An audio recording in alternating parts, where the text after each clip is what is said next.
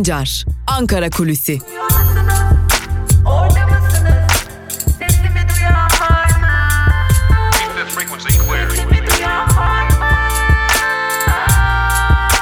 Özgürüz Radyo.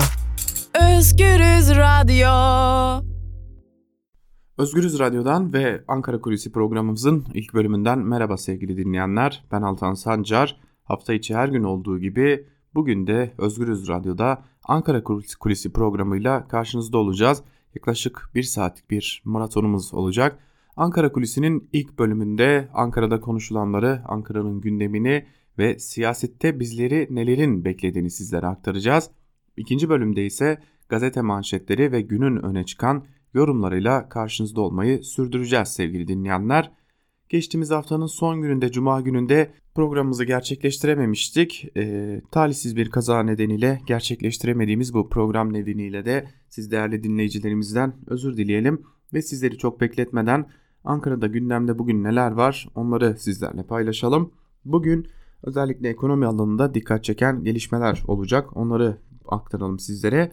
Türkiye İstatistik Kurumu Aralık 2019 dönemine ilişkin yurt dışı üretici fiyat endeksi verilerini sizlerle paylaşacak. Türkiye Cumhuriyeti Merkez Bankası ise olağanüstü genel kurul toplantısını gerçekleştirecek. Yine Merkez Bankası Kasım ayına ilişkin uluslararası yatırım pozisyonunu kamu ile paylaşacak. Öte yandan bugün Ankara'nın önemli bir gündem maddesi daha olacak. O da dün gerçekleştirilen Berlin konferansıydı. Zira Berlin konferansında e, dikkat çeken e, durumlar ortaya çıktı. Tabi bu durumları ayrıntılı olarak ortaya çıkan sonuçları da tabii ki ayrıntılı olarak Özgürüz Radyo'da yine Özgür Haber bültenlerinde sizlerle paylaşacağız. Ancak şunu söyleyelim e, AKP'nin dış politikası ağır bir darbe aldı diyebiliriz. E, zira Berlin konferansında Cumhurbaşkanı Erdoğan Sisi'nin de olduğu e, Mısır Cumhurbaşkanı Sisi'nin de olduğu bir fotoğraf karesine girdi. Tırnak içerisinde söylemek gerekirse bu bir aile fotoğrafıydı. Öte yandan artık e, şunu söyleyebiliriz ki e, Hafter meşru tanınan ve e, her türlü e, masada muhatabı muhatap kabul edilen bir lider ve artık uluslararası alanda da Türkiye'nin hamleleriyle daha önce tanınmayan Hafter tam anlamıyla tanınır hale geldi. 55 maddelikte bir e, sonuç belirgesi var. Yok yok diyebileceğimiz bir durum. Elbette yine Avrupa ülkelerinin yine birçok ülkenin Libya petrolünü merkeze aldığı bir durum ortaya çıktı. Ancak Libya için şunu söyleyebiliriz ki kaos devam edecek bir çözümsüzlük hakim ve çatışmaların giderek şiddetlenmesinin de artık Berlin konferansıyla da önünün açıldığını belirtmekte fayda var sevgili dinleyenler. Öte yandan yine İdlib konusu da dikkat çeken bir diğer husus. Zira İdlib'de de bir ateşkes ilan edilmişti ancak Suriye Devlet Ordusu'nun operasyonları devam etmekte yine İdlib'de bulunan cihatçıların da çeşitli noktalarda Suriye ordusuna yönelik saldırıları devam etmekte. İdlib'de gerilimin azaltılmasını, gerginliği azaltma bölgesine dair e, gerilim daha da yükselmeye devam ediyor. Bu da Türkiye için e, her geçen gün daha fazla tansiyonun ve göç korkusunun yükselmesine neden oluyor. Bu da e, takip edilecek bir diğer e, önemli gelişme, gelişme olacak. Öte yandan bugün önemli bir yargılama var. O da Ordu'nun Altınordu ilçesinde üniversite öğrencisi Ceren Özdemir'i bıçaklayarak katleden Özgür Arduş'un canavarca hisse kasten adam öldürme suçundan ağırlaştırılmış müebbet hapis cezası istemiyle yargılanmasına Ordu 1. Ağır Ceza Mahkemesi'nde devam edilecek. Bu konuyu da bu yargılamayı da takip etmeye devam edeceğiz sevgili dinleyenler. Peki siyaset kulislerinde neler konuşuluyor? Siyaset kulislerinde elbette ki Libya konusu ilk sırada yer alıyor. E, zira e, Libya'dan AKP eli boş, boş döndüğü gibi girdiği yerde nasıl olabiliyor da e, daha önce Avrupa tarafından meşru görülmeyen ya da tanınmayan bir lideri tanınır hale getirdi. Bunu zaten konuşuyor Ankara kulisleri. Ancak bunun dışında belediyelerde olan ilginç şeyleri konuşmaya devam ediyor sevgili dinleyenler. Zira belediyelerde tehditlerin dozu her geçen gün artıyor. Özellikle HDP'li belediyelerde e, farklı yöntemler uygulanmaya başladığına dair e, önemli bilgiler var. Bunlardan en önemlilerinden biri de sevgili dinleyenler e, HDP'li belediyelere işçi alımlarınıza izin veririz şeklinde bir teklifin götürüldüğünü de öğrenmiş bulunuyoruz. E, HDP'li belediyeler özellikle işçi alımlarına izin verilmeyen belediyeler olarak biliniyordu. E, alınan işçilerin e, bir, bir yolla da işten çıkarılmalarına dair e, bir yöntem bulunuyordu. Ancak bazı HDP'li belediyelere siz e, tanıdıklarınızı ya da seçim döneminde söz verdiğiniz insanları işe alabilirsiniz.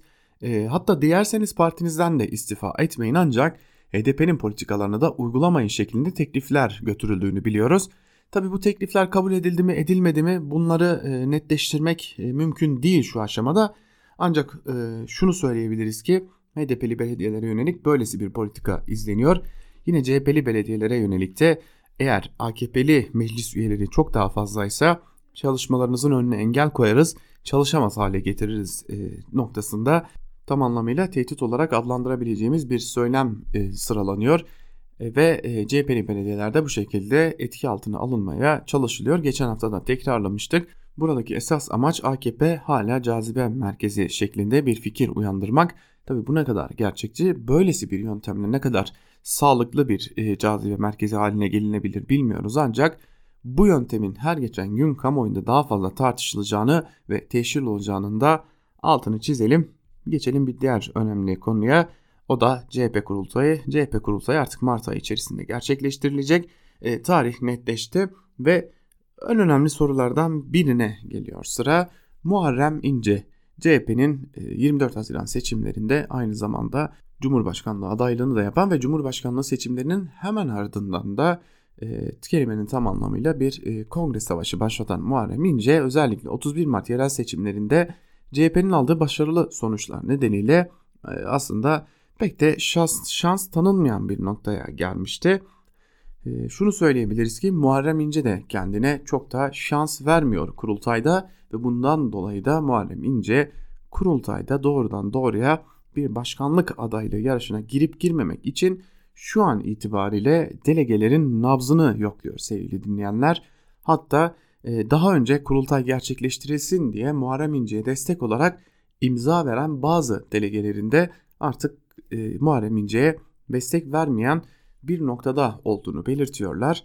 E, bu önemli bir durum zira Muharrem İnce'nin aklında hala ama hala CHP Genel Başkanlığı koltuğuna oturma hayalinin olduğunu e, birçok CHP'li dile getiriyor ve bu konuda Muharrem İnce'nin de hala nabız yokladığını, hala görüşmeler gerçekleştirdiğini ve bu konuya olan arzusunu sıklıkla dile getirdiğini belirtiyorlar. Ancak e, CHP içerisinde delegelerin artık Muharrem İnce'ye pek şans vermediğini e, ancak Muharrem İnce'nin e, bir biçimde bu kongrede aday olarak CHP lideri Kemal Kılıçdaroğlu'nun karşısına çıkabilmek için de e, hala hazırlıklarını yürüttüğünü, taban yoklamasını yaptığını ve çeşitli çalışmalar yaptığını belirtelim. CHP kongresi e, önceki kongrelere göre öyle görünüyor ki sakin geçecek zira CHP lideri Kemal Kılıçdaroğlu'nun tartışılmaz bir biçimde önde götüreceği bir kongre hazırlanıyor Cumhuriyet Halk Partisi. Ancak CHP içerisindeki çeşitli tartışmalarında bu kongrede dile gelebileceği ve e, tam anlamıyla da e, AKP içinde olumlu gelişmelerin yaşanabileceği umuduyla AKP'ye yakın medya mensuplarının ve medya organlarının da bu gelişmeleri kaşıyabileceği bir döneme geçiyoruz. Muharrem İnce de bu konunun farkında diyor Muharrem İnce'ye yakın olan isimler ve bu nedenle de buna fırsat verilmeyeceğinin de altını çiziyorlar. CHP lideri Kemal Kılıçdaroğlu'na yakın olan ve kendisini destekleyen isimler de e, kongrede tabi olarak e, birçok adayın yarışabileceğini ancak Kılıçdaroğlu'nun bu kongreden büyük bir zaferle ve güç taziyeleyerek çıkacağını da belirtiyorlar. Özetle söyleyebiliriz ki Muharrem İnce hala CHP Genel Başkanlığı koltuğuna bakıyor ancak kendisi de bu konudaki şansının çok düşük olduğunun farkında ve bunu çevresine de sıklıkla iletiyor diyelim. Ve Ankara Kulesi programının ilk bölümünü burada noktalayalım. İkinci bölümde ise gazete manşetleri ve günün öne çıkan yorumlarıyla karşınızda olmayı sürdüreceğiz. Şimdilik küçük bir ara Özgürüz Radyo'dan ayrılmayın.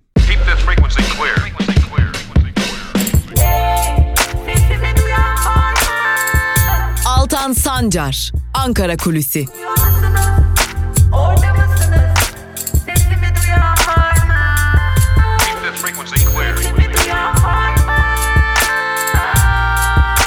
Özgürüz Radyo. Özgürüz Radyo.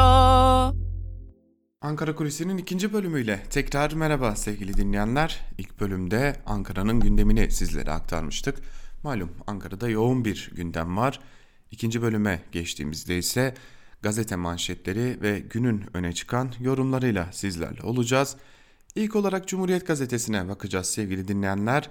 Cumhuriyet Gazetesi damat işi biliyor manşetiyle çıkmış. Ayrıntılar şöyle. Cumhurbaşkanının damadı Bakan Berat Albayrak Kanal İstanbul güzergahında arazisinin olduğu ortaya çıktı. Cumhuriyet'in araştırmasına göre Albayrak'ın babası Sadık Albayrak Arnavutköy'de 3 dönüm arazi aldı. Erdoğan 2011'de Kanal İstanbul projesini açıkladı. Bir yıl sonra da damadı babasının arazisine komşu 13 dönüm araziyi satın aldı. Arnavutköy Boyalık'ta bulunan tarla vasfındaki arazi Kanal İstanbul için değiştirilen yeni planda konut alanı sınırları içerisinde yer alıyor. Bölgedeki arazilerin çok değerlendiğini belirten köylüler son birkaç haftadır arazi almak isteyen emlakçılar ve Araplar buraya akın etti diyor. Söyleyecek söz yok herhalde. Berlin uzlaşısı başlıklı bir diğer habere geçelim. Berlin'deki Uluslararası Libya Konferansı'nda 16 ülke ve uluslararası örgüt ateşkes süreci boyunca Libya'daki gruplara silah yardımı ve askeri destek vermeyi durduracağını taahhüt etti. Merkel kapsamlı bir plan konusunda anlaşıldığını açıkladı. Merkel, Mısır, Rusya, Birleşik Arap Emirlikleri ve Türkiye ortak tavır alınca kolay oldu dedi. Sonuç bildirgesindeki 5 artı 5 kişilik askeri komitenin oluşturulması ve Tobruk merkezli Temsilciler Meclisi'nin onayladığı bir hükümetin desteklenmesi maddeleri dikkat çekti deniyor haberin ayrıntılarında. Şimdi burada bir araya girelim sevgili dinleyenler. Zira o e, Berlin uzlaşısının çıktığı toplantıda bir fotoğraf karesi var. O fotoğraf karesinde Cumhurbaşkanı Erdoğan Fransa Cumhurbaşkanı Macron, Almanya Şansölyesi Merkel, Putin ve hemen yanında da Sisi yer alıyor. Sisi Cumhurbaşkanı Erdoğan tarafından çok uzun bir süre önce darbeci ilan edildi ve e, ki zaten darbeciydi. Ancak Cumhurbaşkanı Erdoğan Sisi ile asla görüşmeyeceğini ilan etmişti. Ve e, bundan çok kısa süre önce de Cumhurbaşkanı Erdoğan bu Sisi hakkında farklı açıklamalar yapmıştı. Dilerseniz bir Cumhurbaşkanı Erdoğan Sisi hakkında neler söylemiş onu dinleyelim. Yıllardır Sisi'nin darbeci olduğunu ben hep söyledim. İzlemedim. Batılı ülkeler maalesef darbecileri desteklemekte hala kararlılıkla yollarına devam ediyorlar. O mütereddit gözükmeleri filan uydurmaca. Tabii bütün açık net ortada olan bir şey var. Bu bir defa bir insanlık suçudur. Şimdi sayısal olarak baktığımızda Sisi göreve geldiğinden bu yana sizin de ifade ettiğiniz gibi benim de aklımda kalan yani 42 kişiyi idam ettiler. Ve en son bu 9 genci idam ettiler. Şimdi bu bir defa yenilir, yutulur bir lokma değil. Bakın Uluslararası Af Örgütü müracaat etti. Yani bunun durdurulması için. Netice aldı mı? Alamadı. Bizde cezaevinde olduğu zaman kıyamet koparıyorlar. Halbuki bizde idam yok. Niye bu kıyameti koparıyorsunuz? Ama dokuz tane genç ya işte geçen sabah idam edildi. Nerede Batı? Batı'nın sesini duyuyor musunuz? Cumhurbaşkanı Erdoğan'ın bir açıklaması böyleydi. Tabi Erdoğan'ın bir diğer açıklaması var. Bir de onu sizlere dinletmek istiyoruz. Zira o fotoğraf karesine girmeden önce Cumhurbaşkanı Erdoğan ne demiş onu tam anlamış olalım.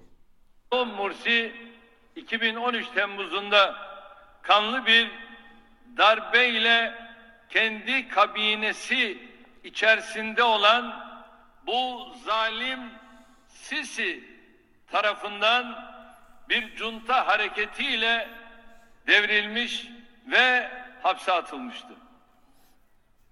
Bana da çok teklifler geldi.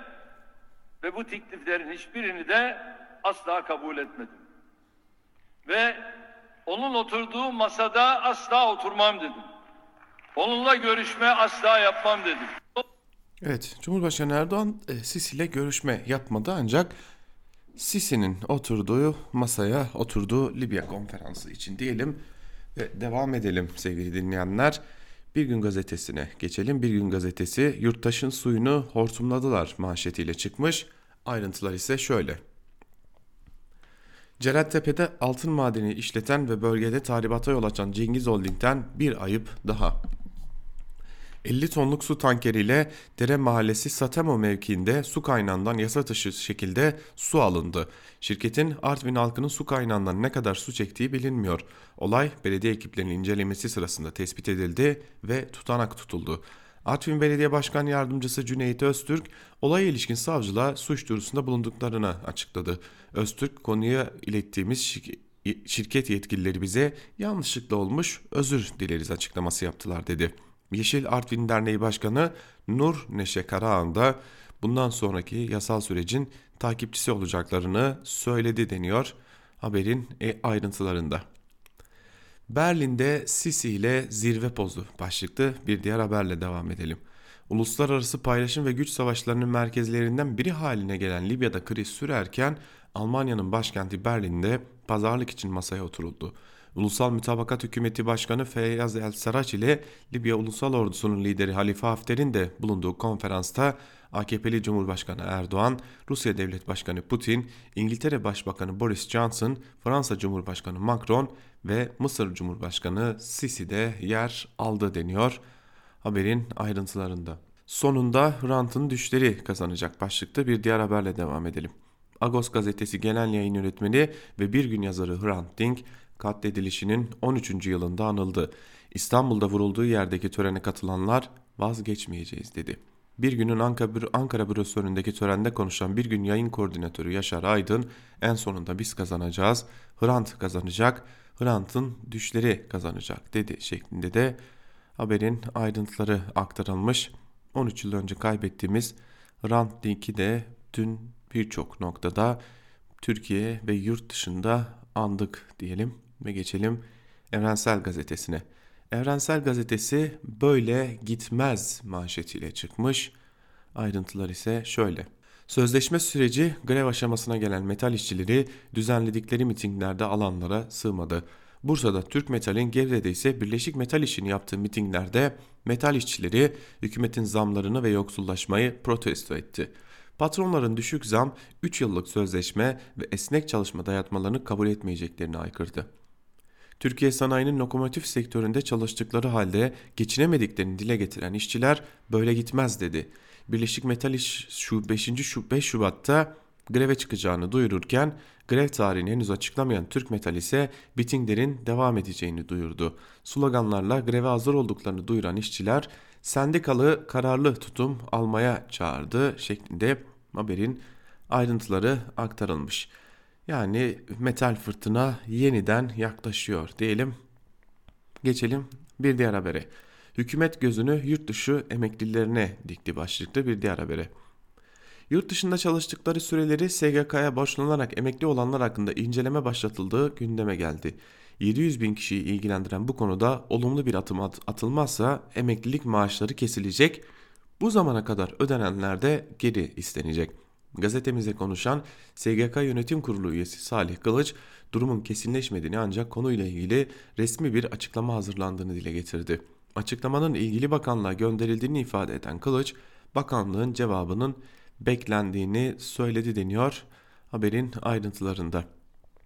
Öyle görünüyor ki e, aslında hükümet artık e, nereden daha fazla para koparabilirim konusunda ciddi bir e, düşünce içerisinde.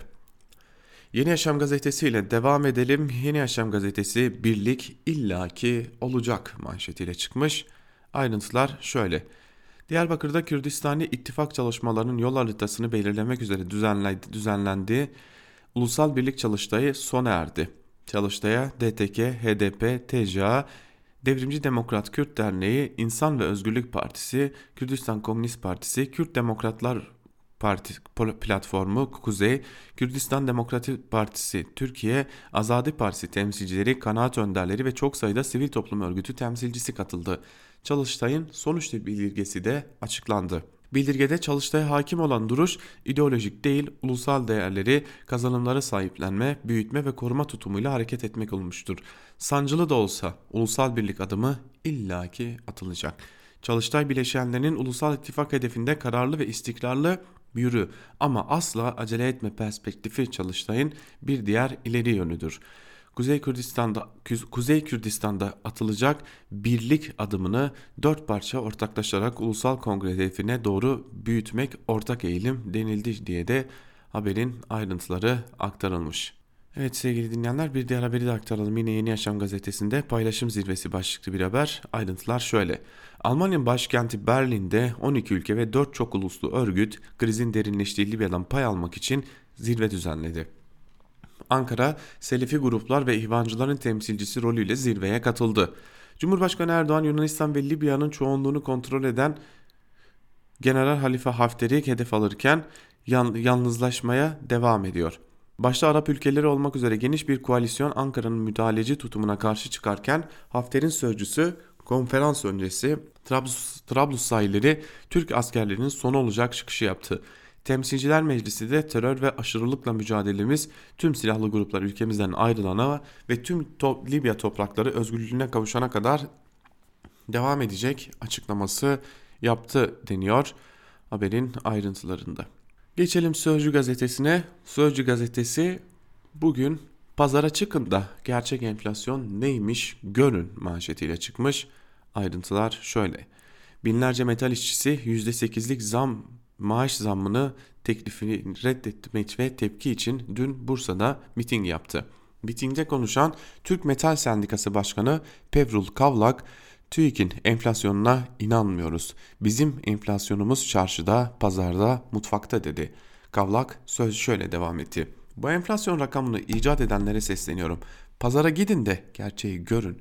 Bizim karnımız ete, peynire, zeytine aç. Ama sizin palavralarınıza tok diye ayrıntılar verilmiş sevgili dinleyenler.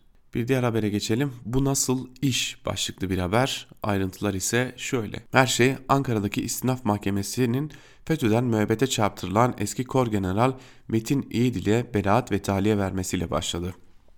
Bir üst mahkeme tahliyeleri kaldırıp İyidil'i tutukladı. Tahliye veren hakimler başka illere gönderildi.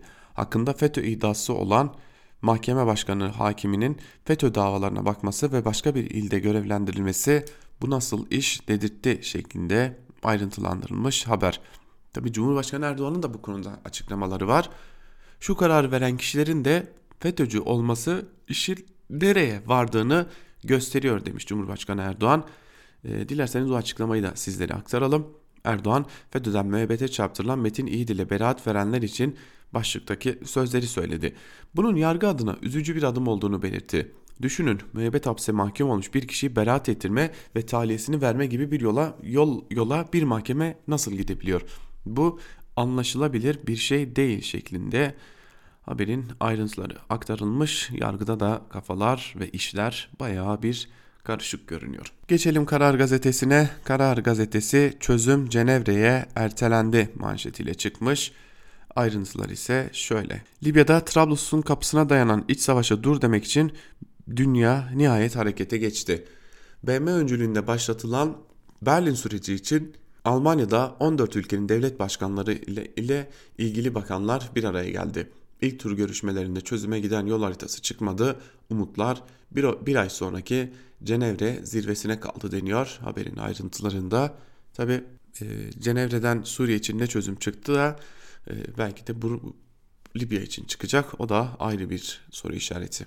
Hafta sonu cezaevinde hafta içi iş içi işinde gücünde başlıklı bir diğer haberi aktaralım sizlere. Adalet Bakanı Gül yakın zamanda meclise sevk edilecek yargı paketindeki yeni infaz düzenlemesinin ipuçlarını verdi. Tasarıya son hali diğer partilerinde görüşü alındıktan sonra verilecek. İnfaz paketi ayrı. Hukuk yargılamalarına yönelik ayrı bir düzenleme var. 4,5 milyon dava hukuk davası olarak görülüyor. Bu davaların 6 ila 8 ay daha erken bitmesi için yine noterlik ve idari usullerle ilgili düzenlemelerin eş zamanlı olarak hayata geçmesini bekliyoruz. İnfazda bir adalet olması gerekiyor. 2 yılın altındaki suçlarda cezaevinde cezaevine bile girilmediği görülüyor. Bu değişmeli. Hasta, yaşlı ve hamilelere yönelik bir düzenlemenin de söz konusu olacağını söylüyoruz. Hafta sonu evde infaz, hafta hafta sonu geceleyin infaz gibi. Doğum yapanlara, yaşlılara, hastalara yönelik infazın insani yönünün değeceği düşünceler söz konusu diye aktarılıyor haber. Geçelim Milliyet'e. Milliyet gazetesi Berlin'de mütabakat manşetiyle çıkmış. Berlin konferansı var. Yine gündemde ayrıntılar ise şöyle. BB ve AB gözetiminde dünya ülkeleri Libya'da kalıcı ateşkes için mütabakat sağladı. Aynı saatlerde Hafter Trablus'u vurmayı sürdürdü. Konferans sonrası yayınlanan 55 maddelik sonuç sonuç bilgi, bildirgesinde şunlar öne çıktı. Ateşkesin başlamasından itibaren taraflar askeri faaliyetlerine son verecek. Kalıcı barış için 5 artı 5 askeri komite kurulacak. Kapsayıcı, kapsayıcı siyasi sürece geri dönülecek. Hafter'in kontrolündeki petrol kuyuları tüm ülkeye ait geliri adil biçimde paylaşılacak. Ekonomi ve kalkınma için komiteler oluşturulacak deniyor haberin ayrıntılarında. 14 yıl sonra kavuştular başlıklı bir diğer haberi aktaralım sizlere. 97 yaşında hayatını kaybeden Rahşan Ecevit son yolculuğuna uğurlandı. Kocatepe'deki cenaze namazına CHP lideri Kılıçdaroğlu'nun yanı sıra birçok siyasi katıldı. Şebbin Karahisarlılar avluda bu kalp sizi unutur mu? Ahde vefanızı, memleketimize olan sevdanızı unutmayacağız. Bir asırlık vefa, sadakat ve aşk pankartları açtı. Ecevit daha sonra 2006'da ölen eşi Bülent Ecevit'in mezarına defnedildi deniyor haberin ayrıntılarında. Geçelim Hürriyet gazetesine. Hürriyet gazetesi barışı kaosa kurban etmeyin manşetiyle çıkmış. Ayrıntılar ise şöyle. Berlin'de dün yapılan Libya konferansında uyarılarda bulunan Erdoğan, yeniden filizlenen umutlar kan ve kaos tüccarlarının irtiraslarına kurban edilmemeli dedi. Toplantı öncesi Putin'le bir araya gelen Erdoğan kalıcı barışın sağlanması için birlikte mücadele ettiklerini söyledi. Berlin'deki zirvenin de bu çabaların sonucu olduğunu belirten Cumhurbaşkanı çözüm için Hafter'in saldırgan tutumundan vazgeçmesi gerekir. Libya'nın huzura kavuşabilmesi için ateşkesin ve siyasi sürece dönüşün kabulü temin edilmeli diye haberin ayrıntıları aktarılmış. Tabi bir anda ateşkes e, cümleleri, sözleri havada uç, uçuşmaya başladı. E, ancak e, Türkiye Hafter'i bitirmeye gidecekti. Aslında Cumhurbaşkanı Erdoğan'ın açıklamaları böyleydi. Geçelim Sabah gazetesine. Sabah gazetesi annelerin direnişi Kandil'i çözüyor manşetiyle çıkmış. Ayrıntılar ise şöyle. Annelerin Diyarbakır'daki evlat nöbeti ve ikna seferberliği PKK'den kaçışları hızlandırdı. Teslim olan teröristler anlattı. Annelerin eylemi örgüte korku saldı deniyor. Haberin ayrıntılarında e, tabi Diyarbakır'da ne kadar gündem bu konu o da ayrı bir soru işareti. E, devletin e, desteğiyle eylem yapılıyor. Tabi başka yerlerde de başka anneler eylem yaptığında gözaltı ve darpla sonuçlanıyor. Putin'le ortak çabamız Libya'da silahları susturdu. Cumhurbaşkanı Erdoğan'ın Libya konferansına ilişkin açıklamaları da yine Sabah gazetesinin birinci sayfasında yer almış. Geçelim bir diğer gazetemize Yeni Şafak. Yeni Şafak ateşkes masası manşetiyle çıkmış. Ayrıntılar şöyle. Libya krizini bitirmek ve Türkiye ile Rusya'nın ateşkes çağrısını görüşmek için Berlin'de müzakere masası kuruldu. 12 ülkenin katıldığı 4 saati aşan zirveden somut ve net sonuç çıkmadı. BM öncülüğünde bir süreç işleyeceği ve önümüzdeki günlerde Cenevre'de askeri komite toplanacağı açıklandı deniyor. Haberin ayrıntılarında tabi Yeni Şafak'ın e, manşetinde daha doğrusu birinci sayfasındaki fotoğraflara baktığımızda e, o aile fotoğrafını göremiyoruz. Zira orada Sisi var ve Sisi ile Cumhurbaşkanı Erdoğan'ı öyle görünüyor ki Yeni Şafak yan yana göster göstermek istememiş. Ve son olarak Akit'e geçelim. Akit'in manşetinde ise İstanbul'a hizmeti AKP yapıyor diye komik bir e, söz yer alıyor. Ayrıntılar şöyle. Göreve gelmesinin üzerinden 7 aylık bir zaman geçmesine rağmen İstanbul'a tek bir çibille çakmadığı gibi mevcut projeleri dahil iptal eden Ekrem İmamoğlu'nun meydana getirdiği hizmet boşluğu AKP'li bakanlar, bakanlıkların fedakarlıklarıyla dolduruluyor denmiş. E, tabii ötesini açıklamaya gerek yok yalnız e, yeni sistemde bakanlar AKP'li değil çünkü e, meclisten ve vekil olarak seçilmiyorlar. E, bunu da aktarmış olalım. Cezaevinde 60 kravatlı terörist başlıklı e, bir haberi aktaralım sizlere. PKK'ye lojistik destek sağlayan, daha militan kazandıran, Türkiye düşmanlık besleyen her ülke ve oluşumla bir araya gelen HDP'nin genel başkan ve milletvekilliği düzeyinde 12, Belediye başkanları düzeyinde 48 idarecisinin cezaevinde bulunduğu kaydedildi. Aralarında Apo'nun heykelini de dikeceğiz diyerek bebek katili elebaşını bağlılığını ilan eden Demirtaş Edirne sırtını terör örgütüne yaslayan Figen Yüksekdağ ise Kandıra cezaevinde yatıyor denmiş. Haberin ayrıntılarında e, bu bir itiraftır herhalde diyelim ve tabii son habere geçelim. Yeni Akit'le AKP arasındaki o gerginliğe dair habere. Oyun masasında yakalanan AKP'li köylüden çirkin saldırı başlıklı bir haber. Ayrıntılar şöyle. Kastamonu Öğretmen Evi'ni özel bir iş yeri gibi kullanan AKP Kastamonu Milletvekili İsmail Hakkı Köylü'nün AKP'li Kastamonu İl Başkanı Doğan Ünlü, İl, İl, İl Milli Eğitim Müdürü Cengiz Bahçacıoğlu ve İl Özel İdare Müdürü Tahir Zefer Karahasan ile her cumartesi günü bir araya gelerek kamuya ait sosyal tesiste oyun oynadığı ortaya çıktı. Köylü ve yanındakiler olayı görüntüleyen muhabirlerimize saldırarak darp ettiler deniyor haberin ayrıntılarında. Ee, yeni Akit aslında uzun bir süre sonra aslında ilk defa belki de e, manşetinden bir yine elbette ki bir CHP'li hedef göstermişti. Ancak e, bu defa bir AKP'li de vardı Yeni Akit'in birinci sayfasında. Bu da şaşırtıcı bir gelişmeydi diyelim. Ve geçelim günün öne çıkan yorumlarında. Yorumlarda neler var bir de onlara göz atalım. İlk olarak Gazete Duvar'dan e, Fehim Taştekin'in Berlin dönemeci başlıklı yazısını paylaşalım. Yazının bir bölümü şöyle. Avrupa Ligi'nde Fransızlar Paris'te, İtalyanlar Palermo'da şanslarını denedikten sonra Almanlar Libya barışı için Berlin'de masa kuruldu. Berlin masası Libya'yı onlarca yıldır sömüren İtalyan ve Fransızlar ikili kıyasla daha itibarlı. Savaştan, savaşan ve savaştıran taraflar dün barış masasına savaş takımlarını bileyerek gitti. En kadim şeyin tekrarı. Libya Ulusal Ordusu Komutanı Halife Hafter konferansın arifesinde elini güçlendirmek için petrol vanalarını kapattı. Hafter'le anlaşan aşiretlerin grubu Fizan'ın öfkesi El Şarare ve El Fil petrol sahalarında duruma el koydu. Braga, Raslanov, Hariga, Zuveytina, Sider limanlarında ihracat durdu. Ulusal Petrol Şirketi Hafter güçlerinin Hamada ve Zaviye boru hattını kestiğini bu nedenle Şerare ve El Fil rafinelerindeki üretimin kısıtlandığını duyurdu. Ulusal Petrol Şirketi ben tarafsızım dese de petrolün gelirini Trablus'taki ulusal mütabakat hükümeti kontrol ediyor. Hafter ve petrol hilalindeki işaretler Trablus'u petrol gelirleriyle terörü finanse etmekle suçluyor. Libya'nın en büyük yataklarını barındıran bölge Hafter'in elinde olsa da şimdiye kadar petrol silahı devreye sokulmamıştı. Sonuçta petrol kuyularının başını tutanlar arasında Hafter'in kritik destekçileri de var. İhracattaki kaybın 800 bin varili bulduğu ve daha da artabileceği belirtiliyor. Hali hazırda petrol üretiminin günlük 1.2 milyon varil olduğu düşünülürse Hafter'in çektiği kart sarsıcı. 300 bin varil üretimin yapıldığı Şerare'de ulusal petrol şirketi İspanyol Repsol, Frans, Fransız Total, Avustralyalı OMV ve Norveçli Equinor ortak. 70 bin varil üretim yapan Elfil ise İtalyan, İtalyan Eni'nin kontrolünde. Petrol kartıyla Hafter kolayca pes etmeyeceğini göstermiş oldu. Veri tarafta ulusal mütabakat hükümetinin başarısı için Türkiye'yi savaşa sürüklemekte beis görmeyen Erdoğan 13 Ocak'taki Moskova hizmetinden sonra Berlin'e sert mesajlar vererek hazırlandı. Evvela Hafter'e haddini bildirmek ve dengeleri değiştirmek için daha fazla asker ve Suriye'den milis göndereceğinin sinyalini verdi. Meşru hükümetin ayakta kalmasını sağlamak için askerlerimizi gönderiyoruz dedi.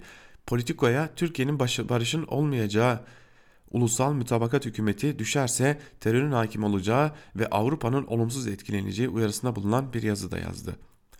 Bu, bu krizin artık bir de Doğu Akdeniz boyutu var. Ankara, Trablus kanadıyla deniz yetki alanlarını belirleyen anlaşma imzalayınca Libya krizi Doğu Akdeniz'deki enerji savaşıyla iç içe geçti. Berlin'de hazırlıklar sürerken o tarafta karıncalandı. Bir başka kapışma konferansa kimlerin katılacağıyla ilgiliydi.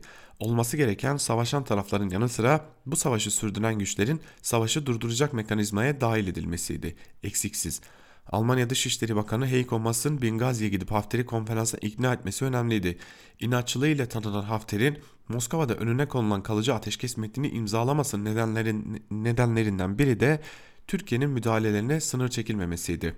Hafter'in iki önemli destekçisi Mısır ve Birleşik Arap Emirlikleri masaya davet edilirken Katar'ın dışlanması bir eksiklikti. Sürecin kim katıldı kim diskalifiye edildi diye bir yarışa dönüştürülmesi anlamsız. Barışa katkı sunacaklar kadar çözümü bloka edeceklerin de dışarı, dışarıda kalmaması gerekir diye bir e, önemli bir noktaya da vurgu yapmış Fehim Taştekin. Tabi burada ayrıca e, yazının sonunda da önemli bir tespit var. Bunu da sizlerle paylaşalım. Tabi Berlin'den çıkan sonuç Hafter'i Trablus yolunda durduracaksa Erdoğan bunu başarı anlatısına dönüştürebilir. Vaat edilen fethin çok gerisinde bir sonuç. Yine de Trablus'un düşmemesi güncellenmiş yeni hedef olduğuna göre bu neticede tevil kaldırır. Fakat öngörüldüğü üzere Temsilciler Meclisi'nin rolü öne çıkarsa Erdoğan'ın Müslüman kardeşler üzerinden yaptığı diğer hesaplar tutmayabilir. Sonuç, sonuçta katılımla ilgili tartışmalar bir kenara Almanlar bu bildiriyle bir fark yarattı. Bunun sahadaki başarısı çok sayıda iç ve dış faktöre bağlı. Libya'da vekalet savaşı verenler kendilerini tutmazsa bu bildiride Suheyrat Anlaşması gibi müsveddeye dönüşebilir. Sonuçta büyük çıkarlar var ve kimse silahlara veda etmek istemiyor denmiş yazının bir bölümünde. Abdülkadir Selvi'nin yazısını da paylaşalım sizlerle. Berlin konferansından çözüm çıktı mı başlıklı yazının bir bölümünde Selvi şunları aktarıyor. En sonunda söyleyeceğimi en başta yazayım. Berlin konferansından somut bir sonuç çıkmadı. Sadece uzun süreceği anlaşılan bir süreç başladı. O nedenle Libya'da çözüm kısa sürede sağlanmayacak. Libya işi uzun bir zaman alacak. Kendimizi şimdiden uzun bir Libya sorunu ile yaşamaya alıştıralım. İlk konferansta her şeyin çözüme kavuşturulması beklenmiyordu. Ama çok şey muğlak bırakıldı. Merkel kapsamlı bir plan dahilinde anlaştık dedi. Ancak planın ne olduğu, garantörlerin kimler olduğunu ve planın sonuçlarının ne olacağı konusunda bir bilgi vermedi. Merkel tüm tarafların siyasi çözüm konusunda ittifak halinde olduğunu söyledi. Suriye'ye göre Libya'da siyasi çözüm sürecine daha hızlı yaklaşıldı. Ama siyasi çözüm için somut başlıklar ve somut adımlar çıkmadı. En somut kazanım 5 artı 5 kişilik askeri komitenin oluşturulmasıydı. Askeri komitenin nasıl çalışacağı yönünde ipucu verilmedi. Kalıcı ateşkes imzalanmadı. Çözümün adresi olarak BM Güvenlik Konseyi gösterildi. Türkiye BM Güvenlik Konseyi üyesi olmadığı için olumlu bir adım olarak görmek mümkün değil. Libya'da Türkiye'siz bir çözümün bulunması mümkün değil. ABD'nin Libya konusunda görülmez olması kaygı verici. ABD sürece hangi noktada ve kimin yanında girecek Hafter'e desteğini sürdürmesi ise BM Güvenlik Konseyi aşamasında süreci olumsuz etkileyecek. Ateşkes kadar acil olan bir noktada Libya'ya silah gönderilmesi ve petrol gelirlerinin adil bir şekilde dağılımı konusuydu. Bu konuda mekanizmalar oluşturulmadı, iyi niyet beyanlarıyla geçiştirildi. Son söz, Libya'da kalıcı, ateşkesin sağlanmadığı gibi yeni süreci nasıl yönetileceği, hangi ülkelerin gözlemci olacağı noktası muğlak bırakıldı deniyor. Selvi'nin yazısının bir bölümünde. Tabi burada Selvi'ye sorulması gereken e, önemli bir soru var. Libya işi uzun bir zaman alacak. Kendimizi şimdiden uzun bir süre Libya sorunu ile yaşamaya alıştıralım diyor Selvi. Tabi burada biraz AKP sözcülüğü yapıyor Selvi de şunu sormak gerekiyor. Türkiye neden Libya sorunuyla yaşamaya alışmak zorunda? Yani zaten e, Türkiye'nin bir sorunu olmayacaktı ancak bir Suriye sorunu oldu hadi komşusuydu diyerek bu işi böyle anlaşılabilir kılabiliriz ancak Libya sorunu diye bir sorun daha 3 ay öncesine kadar yokken neden bir anda bir Libya sorunumuz oldu ve bir de biz bu sorunla yaşamak zorundayız. Devam edelim yazılara bir diğer yazıya geçelim sevgili dinleyenler. Bir diğer yazımız ise Yıldıray Oğur tarafından kaleme alınmış. Yıldıray Oğur sen de evet diyor musun Vladimir kardeşim başlıklı yazısının bir bölümünde şunları aktarıyor. Dost ve kardeş Vladimir Putin'i bu aralar İdlib'i bombalamak, Libya'ya nizam vermek, Türkiye'yi yanında tutmaya çalışmaktan daha fazla heyecanlandıran meseleler var. Onlardan biri Stalin'i savunmak. Evet, Sovyetler Birliği'ni yıkarak doğmuş Rusya'nın sıkı Ortodoks lideri bu aralar Avrupa'nın saldırılarına karşı Stalin'i savunuyor. Bizim epeyce tanıdık olan karşılıklı arşivlerin açılması meydan okumaların havalarda uçuştuğu tarihçilere bırakılmamış bir tarih tartışması bu. Tartışmanın merkezinde 2. Dünya Savaşı'nın hemen öncesinde 23 Ağustos 1939'da Nazi Almanyası ile Sovyetler arasında imzalanmış saldırmazlık paktı var. Avrupa Birliği Parlamentosu 19 Eylül'de Avrupa'nın geleceği için Avrupa'nın hatırasının önemi başlıklı önergeyi imzaladı ve önergedeki şu madde Rusları ayağa kaldırdı. İkinci Dünya Savaşı 23 Ağustos 1939'daki Nazi-Sovyet saldırmazlık paktı ve onun gizli protokol, protokollerinin doğrudan sonuçlarıdır. Sadece bir önergede kalmadı tartışma. 1939'daki paktla ülkesinin işgali başlayan Polonya Başbakanı tartışmaya girdi. İngiltere Başbakanı Sovyetleri suçlayan açıklamalar yaptı. Putin en son Sovyetlerin 2. Dünya Savaşı arşivi için bir merkez açma sözü verip dünyayı faşizmden kurtaran atalarımızın, kahramanlarımızın rolünü küçümsemeye çalışanların, yurt dışındaki bazı figürlerin anlık politik amaçlarına ulaşmak için açtığı pis ağzı gerçek ve temel bilgilerle kapatacağız dedi. Tabi buradan bahsedilen ataların ve kahramanların başında Joseph Stalin geliyor. Putin uzun süredir Stalin'e olan zaafını belli etmekten çekinmiyor. Oliver Stone'la yaptığı röportajda da Stalin'i gereğinden fazla şeytanlaştırmanın Rusya'ya saldırmak amacını taşıdığını söylemiş ve Stalin'e Rusların çoğunluğunun hayran olduğunu hatırlatmıştı. Fikirlerine olmasa da o günkü Sovyetlerin dünyadaki gücüne hayran olduğu olanlardan biri de Putin. Ama galiba Putin Stalin'in başka özelliklerine de hayran. Rusya tarihinde iktidarda en uzun kalmış lider olan Stalin'in rekorunu kırmak için geçen hafta harekete geçti diyor Yıldıray Oğur konuya ilişkin olarak. Devam edelim bir diğer yazımıza geçelim. Güç göstereyim derken acizliğini ortaya dökmek başlıklı Bir Gün gazetesinden Güven Gürkan Öztan'ın yazısının bir bölümü ise şöyle. Kanal İstanbul konusundaki ısrar gösterdi ki iktidar bloğu Erdoğan arkasında hizalanmak dışında hiçbir seçeneğe sahip değil. Erdoğan söylüyor, bakanından Bahçeli'sine, diğerleri papağan gibi tekrarlıyor. 2019 yerel seçimlerinde İstanbul'u kazanmayı beka meselesi haline getirenler neden İstanbul'dan zerre kadar bahsetmedi diye yandaşlar arasında soran yok. Madem bu kadar güçlü bir kozdu, her derde deva bir projeydi, iktidarın adayı Binali Bey'in yapacağız da yapacağız inadından haberi yok muydu mesela? Hadi 31 Mart öncesi nasıl olsa kazanırız deyip sustular. Kaybedip tekrarlattıkları seçimde niye konuşmadılar? Niye kanalı meydanlarında anlatmadılar? Bu ülkede yaşayan herkes Kanal İstanbul'un bunca sene sonra gündeme gelmesinin 23 Haziran'ın bir rövanşı olduğunu biliyor. Üstelik akıl ve izan sahibi olanlar bu bu projenin iktidarın son çırpınışına dönme ihtimalinin de farkında. Erdoğan'ın toplumsal tepki özenle kaşıması hala eski stratejilere bel bağlamasından kaynaklanıyor. Fakat kanal üzerinden itibar iktidar tabanını konsolide edip kan kaybını durdurmaya çalışmak olmayacak duaya amin demekle eş. Ekonomik göstergeler bu haldeyken geçim sorunu alıp başını gitmişken 3 günde 3 gençten biri işsizken 2010'ların gözde taktikleri bugün tutmaz diyor Güven Gürtan Özkan da yazısının bir bölümünde. Devam edelim Cumhuriyet gazetesinden Barış Terkoğlu'na geçelim. Barış Terkoğlu İsmail Kahraman'ın sır gibi sakladığı damadı başlıklı yazısının bir bölümünü aktaralım. Oda TV'de çalışma arkadaşım Caner Taşpınar'ın damat kitabını okuyorum. Kitap Fethullahçıların AKP'li kayınpederi alt başlığını taşıyor. Sahiden kitabı okurken bir iste kapılıyorsunuz. Sanki bir el kayınpederlere damat değil de damatlara kayınpeder bulmuş. Herhalde son yıllarda en sık duyduğumuz kelime bu. Damat. Bülent Arınç'ınki ya da Kadir Topbaş'ınkinin ne çok konuştuk. Damatlar ile kayınpederler kader birliği yapıyor.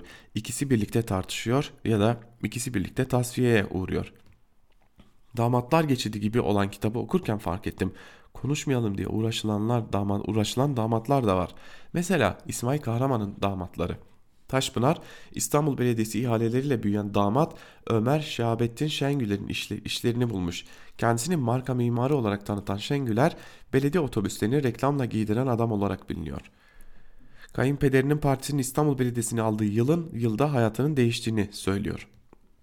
30 Mayıs 1997 tarihli Cumhuriyet Gazetesi'nden öğreniyoruz ki Megic şirketinin yıllık geliri o dönemin parasıyla 4 trilyon iken belediyeye ödenen para 170 milyar lira. Belediyenin damada iyi kazandırdığını anlıyoruz. Asıl sır ise diğer damatta. Kitapta kahramana damadınız FETÖ firarisi mi diye sorulduğunda onu ben bilmem şahıslara ait keyfiliktir diye yanıt verdiği diğer damadı Sinan Yıldırım'ın da izleri, yer, izleri de yer alıyor. Sinan Yıldırım Central Hospital'ın sahibiydi. Hastaneye FETÖ soruşturması kapsamında el konuldu. Hakkında FETÖ'den soruşturma açılacağını öğrenen damat Yıldırım ise 2017 yılında firar etti. Söylenenlere göre yurt dışına çıkmıştı. Mesele bununla kapansa iyi. Devlet el koyduğu hastaneye kime kayyum atadı derseniz TMSF Fon Kurulu üyesi Yılmaz Şener'i. Tanımıyorum diyorsanız hatırlatalım. O da İsmail Kahraman'ın ağabeyi Rüştü Kahraman'ın damadı. Sanki devlet FETÖ meselesi kahraman ailesinin damatlarının iç meselesi biz karışamayız diyor gibi. Oda, Oda TV'de anlattığım olayın peşine düşmüştük. Skandalı ortaya çıkar, çıkarmamızın ardından Şener neyse ki istifa etti. Eski meclis başkanı İsmail Kahraman ise damat skandallarının ortaya çıkmasının ardından görevini devretmekle kalmadı. Politikadan da gözle görülür şekilde elini eteğini çekti. Damadıyla ilgili sır, ısrarlı sorulara ise yanıt vermediğini okuyoruz demiş Barış Terkoğlu bu yazının bir bölümünde. Devam edelim Kanal İstanbul konusuna dair bir yazıyı yine paylaşalım sizlerle. Sözcü gazetesinden Çiğdem Toker'in yazısı Kanal İstanbul sahası mülkiyet yapısı başlıklı bir yazı kalemi almış. Bir bölümünde ise şunlar aktarılıyor. Yoksulluk, yaygın işsizlik, adaletsizlik, insan onurunu ayaklar altına alan işkence başta olmak üzere her türlü hak ihlali. Ümmet değil, yurttaş olarak bu ülkenin hepimizi etkileyen temel sorunları nedir dediğimizde bir anda sıralayacağımız ağırlıkta bir liste bu. Bu listeyi ifadede daha kısa bir seçenek bir seçenek de mümkün. Cumhurbaşkanı Erdoğan'ın 18 yıl önce 3 Y'yi bitireceğiz diye geldiği sloganın açılımı. Yoksulluk, yolsuzluk, yasaklar. Ama hal böyle değilmiş de ülkenin en önemli sorunu gelmiş geçmiş en yıkıcı proje olan Kanal İstanbul'un yapılmasıymış gibi bir siyasi toplumsal atmosferin döngüsüne girdik. Belli ki Erdoğan Kanal İstanbul'u her anlamda işlevsel bir enstrüman olarak kullanmayı sürdürecek. Diğer yandan bu iş için epey hazırlıklar, çalışmalar ve ödemeler de yapıldı. Kanal İstanbul'un etüt projesini hazırlayan Yüksel Proje'nin çalışması hayli kapsamlı.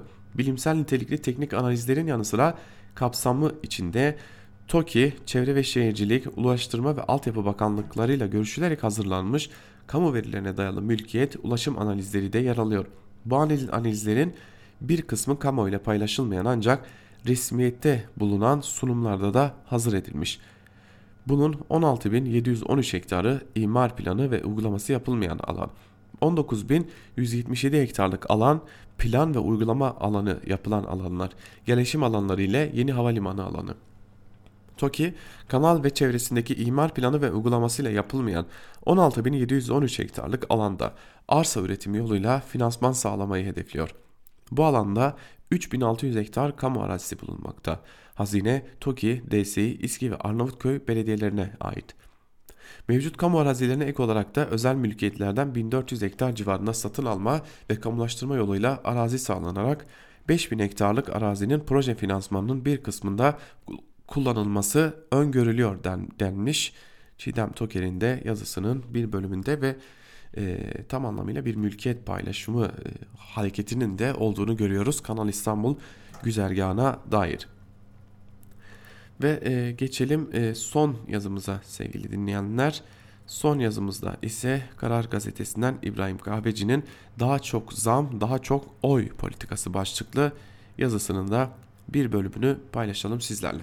Son birkaç gündür sosyal medyada doğalgaz faturaları gündemde. Gelen yüksek faturalar güya vatandaşın derdi olmuş. Şimdi bunu bir kenara koyalım. İkinci konu Kadir Has Üniversitesi'nin yaptığı 2019 eğilim araştırması. O araştırmadan devam edelim. Türkiye'nin gündemindeki en önemli sorun nedir? 2018 yılında ekonomik konular %51.1'e gelirken 2019 yılında bu oran %41.6'ya geriledi. Mesela işsizlik sorunu %26.9'dan %16.8'e geriliyor. Hayat pahalılığı sorunu %17.8'den küçük bir artışla %18.1'e çıkıyor. İşsizlik oranlarına bakalım. 2018 yılı ortalaması işsiz sayısı 3 milyon 537 bin ve işsizlik oranı 11. Aralık 2018 işsiz sayısı 4 milyon 302 bin ve işsizlik oranı 13,5.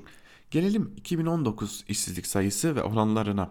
İlk 10 ay itibariyle işsiz sayısı 4 milyon 476 bin ve işsizlik oranı da 13.7.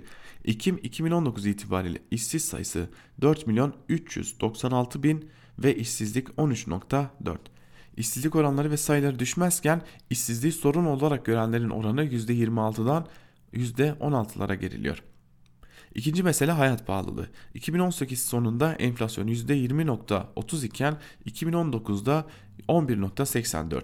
Yıllık ortalama enflasyon ise 2018'de 16.33 iken 2019 yılında 15.18. Hem işsizlik hem de hayat pahalılığı üzeri, hayat pahalılığında hesaplar üzerinde tartışmanın sürdüğünü de belirterek devam edelim.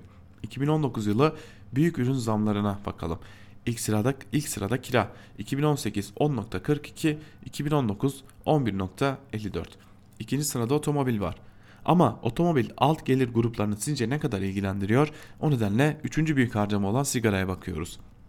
2018 eksi 0.27, 2019 23.34.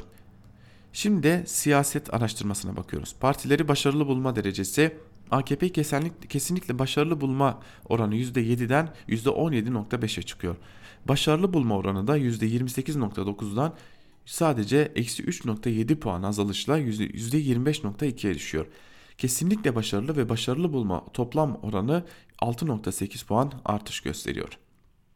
Yeni yönetim sistemi olarak Cumhurbaşkanlığı hükümet sistemi değerlendirmesi başarılı bulma oranı %41.4'ten %39.3'e düşüyor. Zaten bütün bunların toplamında bugün seçim olsa oy verilecek partiler cevabına bakıyorsunuz. AKP 40.2 ve ittifak ortağı MHP 8.3. Daha önce bahsettiğim bir tablomdan yine bahsedeceğim. 1980 sonrası yetişkin nüfus işsizlik oranı. Darbe yılı olan 1980'de %5.2 zaten. Bu oran %5 ve üzerine çıkınca vatandaş derhal iktidarı cezalandırıyor.